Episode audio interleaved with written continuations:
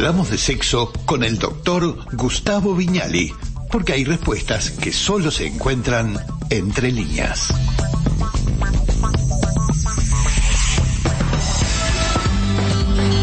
Este espacio lo presenta Laboratorios PEFAR para su nueva línea de anticonceptivos, Coral, Ámbar y Siena, una nueva opción para la mujer.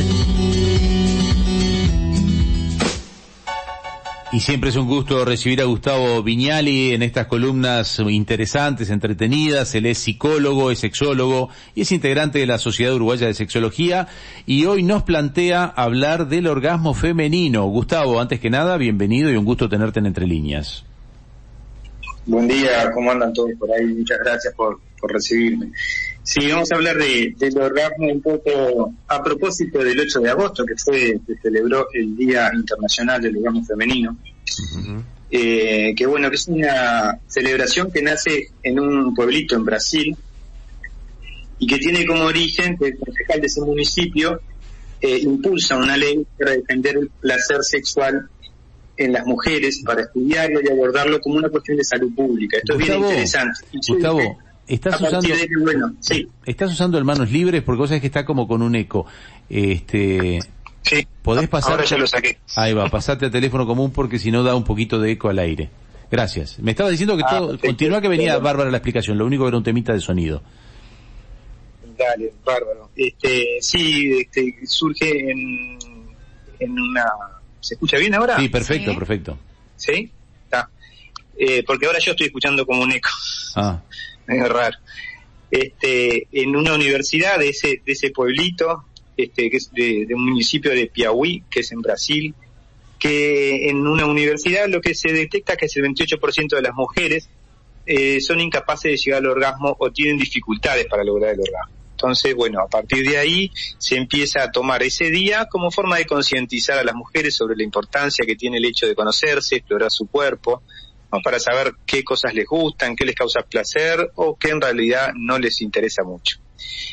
Eh, para hablar del orgasmo me parece que eh, está bueno explicar de qué se trata el orgasmo, ¿no? El orgasmo tiene que ver con que después de determinado nivel de excitación, un nivel alto de excitación que se llama meseta, eh, aparece una serie de contracciones involuntarias que se dan a nivel de la vagina, del ano, del útero y que por, por, por, por ser eh, zonas donde hay eh, es bastante sensible y terminación nerviosa, generan estímulos placenteros. Eh, y en la mujer la forma más fácil de llegar al orgasmo es a través de la estimulación del clítoris.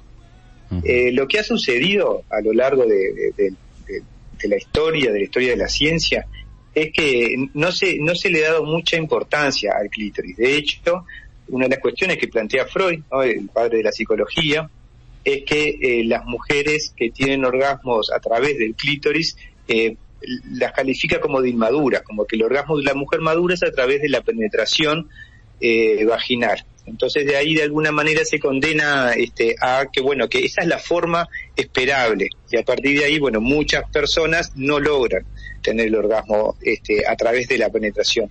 Esto se empezó a a, como evidenciar a partir de que, bueno, en la década de los 60 del siglo pasado, estudiosos como Master y Johnson y Helen Kaplan, haciendo como investigaciones en relación a la sexualidad, ven que las mujeres que tienen prácticas coitovaginales no llegan este, al orgasmo por esa vía y si lo logran si además de la penetración incluyen eh, la estimulación manual del clítoris. Esto es por una sencilla razón de que, bueno, de que lo más importante a nivel de la sensación, lo, que estimula y que logra eh, desencadenar el orgasmo, tiene que ver con el tercio externo de la vagina, o sea, los primeros 5 centímetros, porque ahí también, entre otras cosas, está la parte interna del clítoris. Entonces es bien interesante esto ya pensarlo también como que, bueno, cuál es la importancia de la penetración, si realmente es necesario o no, cuál es la importancia del tamaño del pene, si es necesario que sea grande o no sea grande, en realidad tiene lo que tiene que ver con el placer de la mujer no tiene que ver con este el todo largo del tracto vaginal. O sea escuchan bien? Sí, eh, se escucha perfecto. Porque yo no, tengo mucho retorno, entonces no sé si me han hablado. me, escuchás bien ahí que estoy hablando? Sí. Ahora sí, ahora sí. La, pregunta, claro, obviamente siempre hubo un tema en el, que el tamaño importa o no importa. Con esta explicación un poco, este, me das a entender que de que algo sí importa, o sea, definitivamente, eh, más allá de eso, con el mayor recorrido. al revés. No, no, no, no, no importa. No, importa. y, el, el, el, largo y, o el diámetro de las dos cosas son importantes o ninguna de las dos es importante. Y en realidad eh, hay, el mayor órgano sexual, como creo que en algún momento hemos hablado, tiene que ver con el cerebro. Entonces, ¿por qué el tamaño importa? Porque tal vez impacta, compramos mucho por lo que vemos, pero ah. a nivel de estimulación, el tamaño no importa porque lo que estimula a la, a la mujer para llegar al orgasmo es la estimulación del clítoris y el pene no estimula el clítoris. O sea que para la mujer... Lo que da placer la en la vagina eh, es el, los primeros 5 centímetros. O sea, eh, o sea, que para, la mujer, digamos. para la mujer entonces este es más eh, es mejor, más disfrutable masturbarse que estar con un tipo. No, no. Bueno, lo, que estoy intentando acá sí, o sea, si, si, la excitación de está, bueno lo que estás diciendo, porque muchas veces yo lo, lo, que se plantea es que tener un orgasmo con penetración es más o menos como que un hombre tenga un orgasmo estimulándose los testículos. O sea, ¿es ah. placentero? Sí. ¿Se llega al orgasmo? Y es más difícil, ¿no? Entonces sí, siempre lo que se busca son posiciones o posturas sexuales en lo que además de la penetración haya eh, una estimulación del clítoris, ¿no? Entonces hay, hay, hay posturas que, que lo favorecen, eh, que tienen que ver con algo anatómico, ¿no? Con, la, con la forma. Entonces, por ejemplo, hay una postura que se llama andrómaca, que es la mujer arriba del varón, en la cual tiene más movilidad eh, la mujer. Entonces puede desde estimularse el clítoris manualmente hasta hacer movimientos pélvicos, entonces el, eh, ir rozando el clítoris contra el pubis del varón. Entonces ahí sí hay penetración, que es interesante, aporta mucho placer, y también estimulación del clítoris. Siempre hay que buscar como la manera. Sí, sí. Puede ser también tan simple como cambiar de posición y que haya estimulación manual durante la penetración, ¿no, Gustavo? Claro, sí, sí. y lo resolvés, la posición El tema que, que también muchas veces muchas veces la estimulación manual queda como se vive desde el otro lado, ¿no? Como bueno, o desde el otro lado o desde el o, la misma mujer, como que bueno, como que no está bien visto, ¿no? Muchas personas dicen, ¿cómo me voy a masturbar si tengo pareja?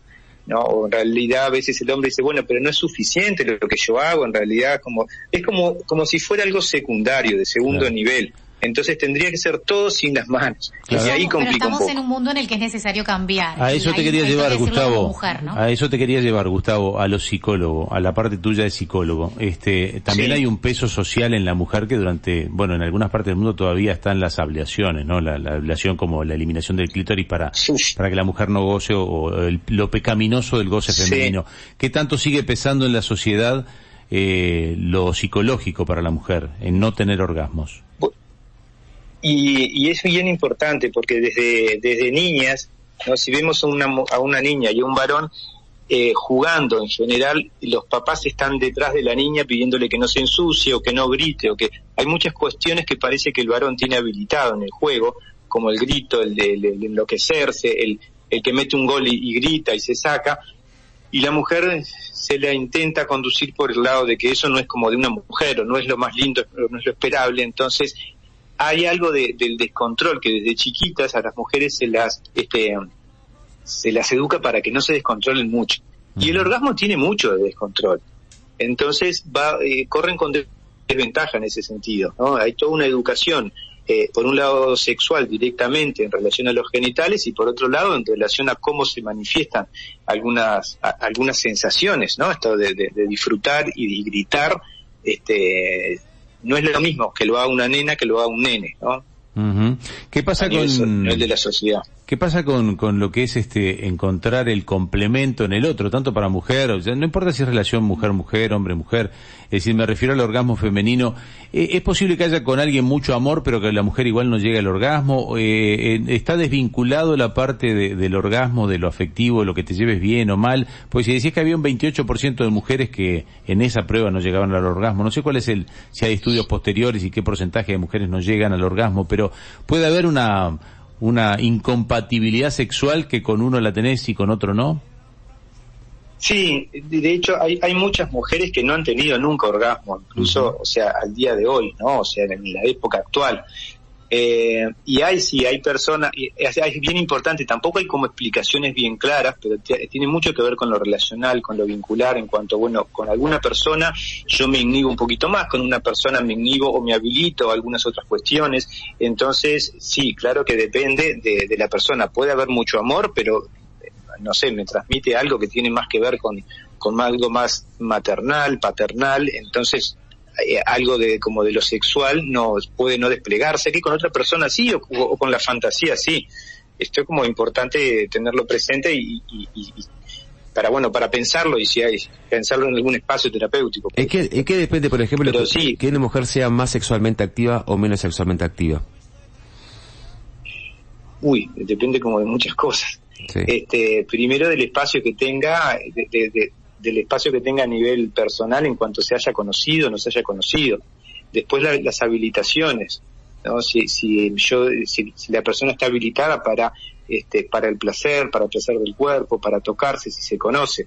Eh, y de hecho también los orgasmos generan como mayor este mayor eh, motivación para tener próximos orgasmos no hay eh, si quieren les puedo hablar un poquito de los beneficios del orgasmo ahora que ya eh, Sí, está bueno este, para, para cerrar poder dar eso. Me gusta, Gustavo. Mm, me parece bien interesante. Este, mejora el estado de ánimo. Eh, porque ¿qué sucede? Cuando en, el momento del orgasmo se liberan endorfinas, dopamina, oxitocina, son hormonas que lo que hacen es mejorar el ánimo en las personas. hay, hay estudios que observaron, eh, bueno, un montón de mujeres y las que parecería que cuando hay interés sexual, cuando el interés sexual es alto, la sensación de bienestar está presente. Eh, y hay algo que si la sensación de que si el, si, si el interés sexual está presente, tiene que ver con una habilitación y tiene que ver también con, bueno, con a, dónde estoy apuntando yo, ¿no? Si yo me, dedico al trabajo y para mí lo importante es el trabajo y del trabajo a mi casa y no hago nada, no es lo mismo que salgo del trabajo, miro y veo a alguien que me interese, me genero esa posibilidad de verlo, eso va a hacer de que de a poco empiece como a aumentar. Entonces, si, si queremos, si una mujer quiere aumentar la parte libidinal, y tiene que empezar a practicar un poco esto de dónde está poniendo su, su mirada, digamos, ¿no? Ayuda a dormir mejor, ¿no? Porque, bueno, las endorfinas tienen un efecto sedante, eso es importante. Fluye más la sangre, este, el orgasmo lo que hace de que el, corazón bombee más rápido. Es como hacer como una actividad, eh, como, como hacer cardio en el gimnasio de alguna manera, ¿no? Reduce el dolor, esto es bien importante, ¿no? Es como una especie de analgésico natural, se dice.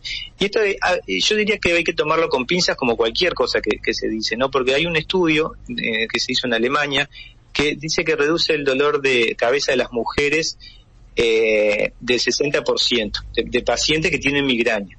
Eh, digo con pisas porque muchas veces se, se, eh, se utiliza como excusa el dolor de cabeza justamente para no tener relaciones sexuales y también puede generar más dolor de cabeza cuando uno tiene relaciones sexuales. O sea que este es este si bien reduce el dolor, bueno, capaz que no siempre. Alivia el estrés porque también este las hormonas hacen de que se, haga una liberación.